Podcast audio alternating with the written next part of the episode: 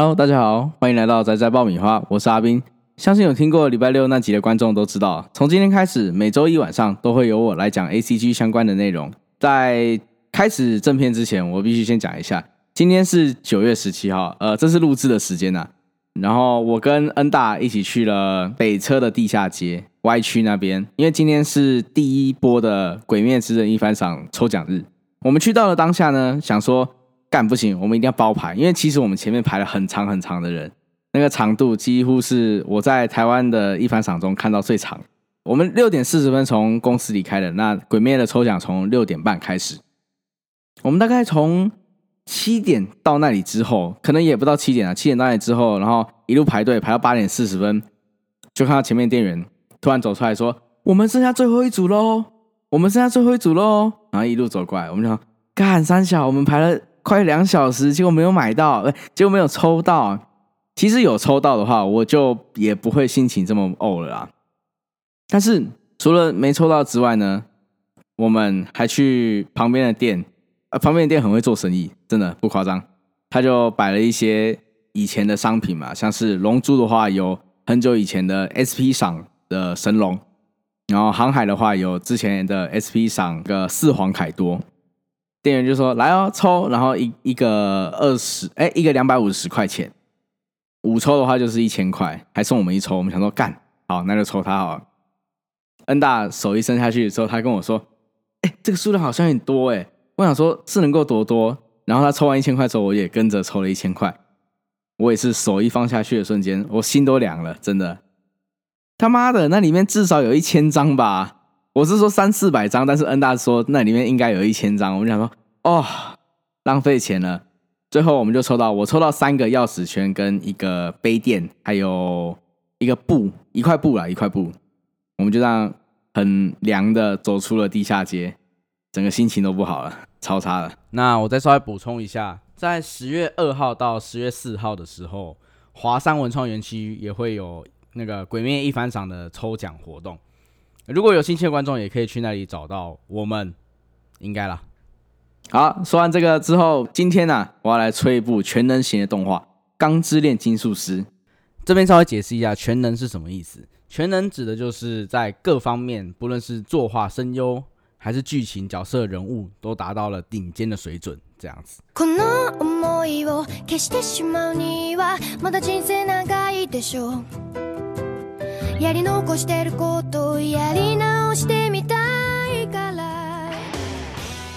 刚刚的歌其实是《钢炼》的片头曲，如果有兴趣的观众可以去听听看完整的《钢炼》的每一首歌都非常的好听。那为什么我第一集选择介绍《钢炼》呢？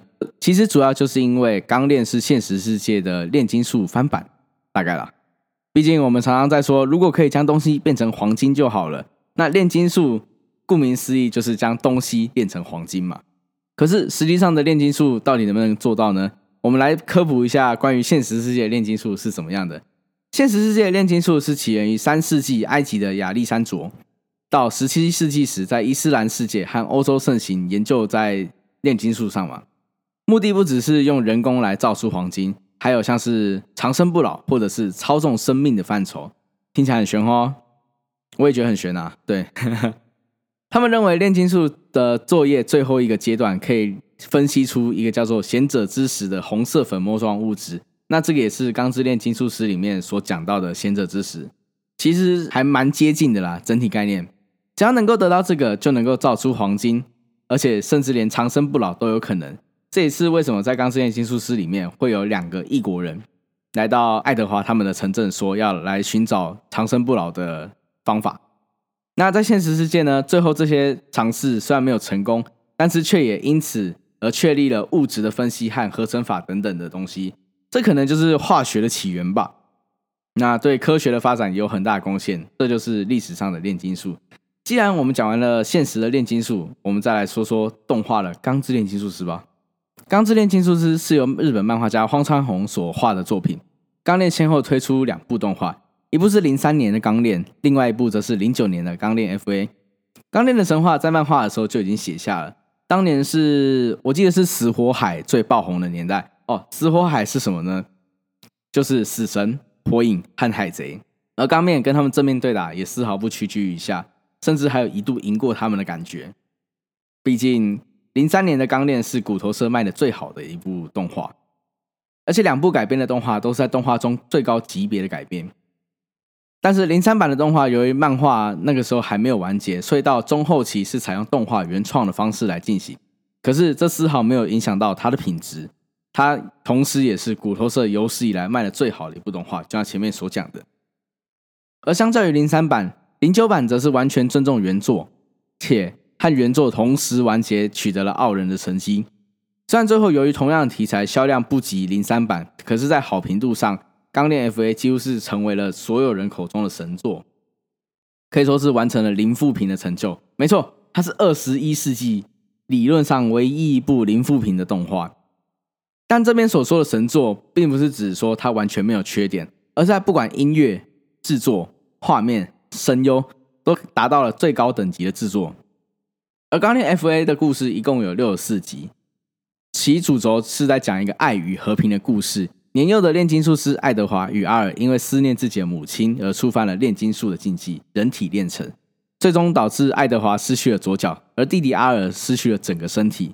为了要让弟弟回来，爱德华用等价交换的原则，用右手来交换回弟弟阿尔的灵魂。并将阿尔的灵魂附在了一具铠甲上面。两人为了夺回自己的身体，兄弟俩就这样踏上了寻找传说中的贤者之石的旅程。在这趟途中，他们认识了军方、异国人、老百姓，还有人造人。且他们在越接近贤者之石的时候，就越发现了这个世界的阴谋。说这个世界其实好像有点浮夸了，因为其实他们所在的世界就是亚美利特斯这个境内，并逐渐参透对于生命以及战争的理解。其实就像开头所讲的，《钢炼》的整体仍然是属于一个热血的王道漫画。它拥有架空世界、伙伴、旅程以及用炼金术包装的超能力。但不同于那些奇奇怪怪的热血漫画，发散性的剧情发展，嘣的一下出现二档。这里再解释一下，二档是什么？二档是知名漫画《航海王》里面鲁夫在水之七岛莫名其妙得来的能力，或者是嘣一下出现了念能力。而念能力则是知名漫画《猎人》里面考完猎人执照后出现的东西。我是觉得这两个都蛮不合理的啦，因为我比较喜欢看那种就是主角慢慢变强的过程，然后也不用到巨细迷的写出他是怎么样变强的，反正就是慢慢变强嘛，这样比较让人就是看得进去。我自己认为，那《钢炼》的主结构特别的清晰，你在全部看完之后，你会发现剧情是一个圆，而且是荒川弘作者从一开始就已经画好了圆，几乎不存在任何的分支。无论是战争世界观还是他的战斗系统，他始终都遵守着自己在第一集所定下的规则来走，那就是等价交换。这是作品的核心思想，同时也是唯一一套它的战斗系统。炼金术师会分解物质、理解物质，再用炼成阵来改变物质，整个过程遵守质量守恒。这边所谓的质量守恒，其实是作品的世界观所讲述的东西，而并非是现实世界中的质量守恒。哈，一个阵法对应一个炼成阵。只有违反禁忌并活着从贤者之门走出来的人，可以不化炼成阵，直接炼成。我们的主角爱德华以及爱德华的师傅就是这样子的，他们就是违反禁忌，但是又可以从先者之门里面走出来。作者所刻画的这一套战斗系统，自始至终都没有被打破，可以算是我看过的所有动画中设定最为严谨的一部作品了。强不会太强，弱也不会太弱，也因为这套系统关系，可以说是现实的战斗的发展。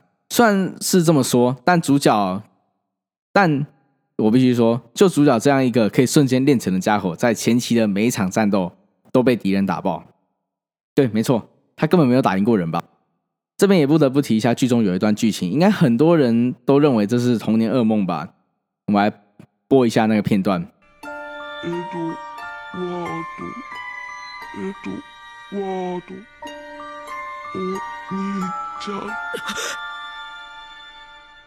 那如果没有看过的人，大概不知道这边是怎么样的。在剧中，要被认可为国家炼金术师，必须要通过一年的考核，才能够得到国家给予的金元。那么，爱德华就遇到了一个炼金术师，他将自己的女儿妮娜和自己的狗合成做成炼成兽来通过考核。